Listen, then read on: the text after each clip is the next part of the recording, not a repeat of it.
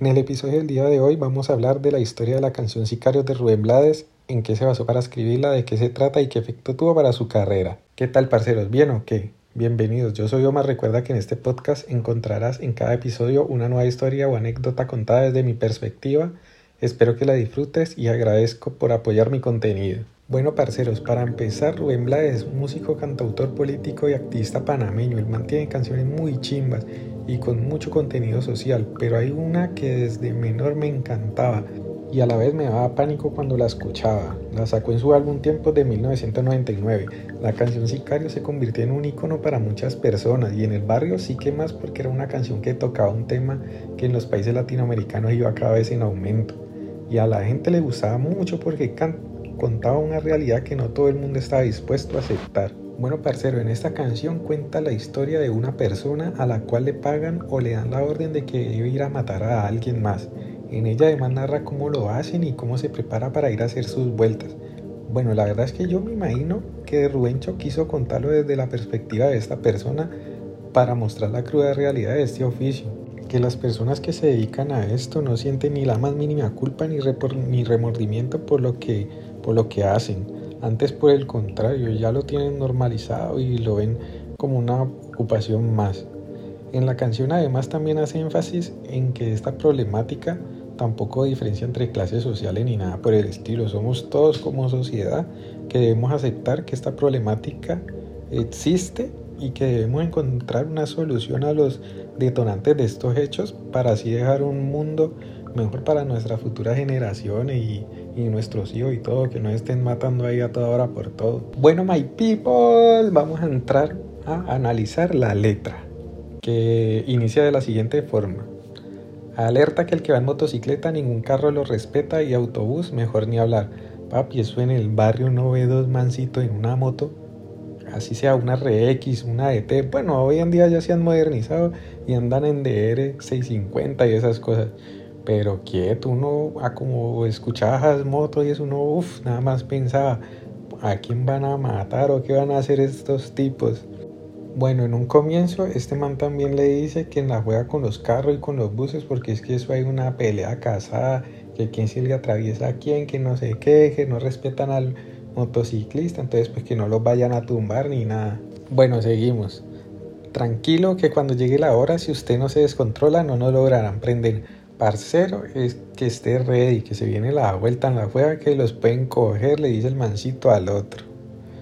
Deje el nervio ya y concéntrese, es muy tarde para echarse atrás, y hace lo que se tiene que hacer cuando ya no hay nada más que hablar. el mancito le dice que ya pailas, que deje el miedo, que esa vuelta sí o sí toca se la animó, le tocó. Recuerde, el color del auto es blanco, europeo y nuevecito y porta placa oficial. Papi ya tiene las placas del carro, la descripción y todo. Como decía el cabo Jiménez, míguele, míguele, papi. Son cinco, tres atrás, dos adelante. Y nuestro hombre está en la foto que le acabo de enseñar. En esta parte el tipo le recuerda exactamente cuál es la persona por la que van a ir a matar, a quién les toca que ir a, a matar. Así que cuidado pues con distraerse. Colóquese al lado del chofer y no piensen lo que va a pasar. No tenemos tiempo que perder, arranque al oírme disparar. Papi, calmado. Al lado del carro, que apenas escuche el tiro, arranquen esa moto que luego nos cogen a lo que marca, papi. Luego está como el mini coro que dice, hoy cambiará la vida, hoy cambiará su vida, hoy cambiará mi vida. Papi, la chimba ya se lo fumigaron, ya ni modo. Ahí les cambió la vida a todos porque ellos cometieron su asesinato y el otro pues ya que chulo quedó. Yo no sé si el tipo es bueno o malo, solo sé que le tocó perder en el cielo estadio soberano y en la tierra la orden del cartel. A este mancito ya no le importa nada de quién se van a deshacer ni nada por el estilo, solamente le, le importa la orden que debe cumplir y listo, sigue. Espero que la ametralladora no vuelva a trabarse ahora como en el ensayo de ayer. Estos manes van practicando a toda hora, ya casi que son profesionales y solo piensan en que su arma no le vaya a fallar para poder completar su vuelta, que, mejor dicho, tener todo netamente controlado y fundamental, pues su herramienta de trabajo, así que en la juega, pues que no le, no le vayan casquillar eso, ni, ni, ni, no le vaya a disparar. Más tarde, después que cobre el trabajo, lo invito a tomarse un trago, no me vaya a despreciar. Uy, esos manes son unas cacas. No tienen remordimiento y piensan en ir a celebrar o en, o en desestresarse, en tomarse algo por ahí, pero uy, no, estos manes no tienen alma, pues. Seguimos con la letra de la canción. Dice, yo por el momento no siento compasión. Nunca en vida él hizo algo por mí. Si es entre él y yo la selección, no, no me dolerá verlo morir. Como lo dicen en gran parte del tema, eso es, eso es a lo que él fue, fue. Como no conoce a esta persona, no le importa, no siente nada. Y pues más importante es él mismo y su tarea. Seguimos. Oye, ¿va a llover? Parece que va a llover. No queda claro el final de la canción, pero podemos presumir que al llover no van a ir a matar a esta persona y la letra solo es como la descripción de lo que se debe, se debe hacer, se debía hacer o por contar la historia como tal.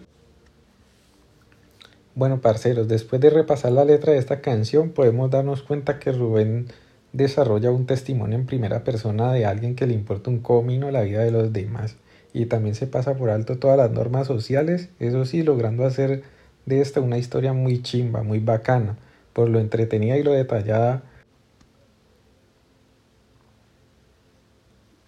que la logró hacer para la audiencia. Creo que al final de cuentas Rubén logró su cometido porque logró por medio de su letra visibilizar una problemática social e hizo que entendiéramos que este tipo de actos no están muy alejados de nosotros que cualquiera los puede cometer y cualquiera de nosotros podemos ser sus afectados. Dios no lo quiera, llave, pero es la triste realidad de la sociedad hoy en día. Bueno, parceros, antes de despedirme quería agradecerles por escuchar este programa, sacando unos minutos de su tiempo para distraerse conmigo, conociendo más sobre un tema que a mí me encanta, como es canciones así de salsa y tipos sociales y, que estén aquí apoyándome. Quería recordarles o mejor hacerles una invitación de que compartan este podcast, me sigan en mis redes sociales, Instagram y ex, antes llamada Twitter, como arroba Omar A R G H. Por ahí me pueden escribir, dejarme sus consejos, recomendaciones o historias que tal vez quieran compartir y así seguir apoyándome apoyándome a mí y apoyando este proyecto. Nos piparceros, hasta la próxima.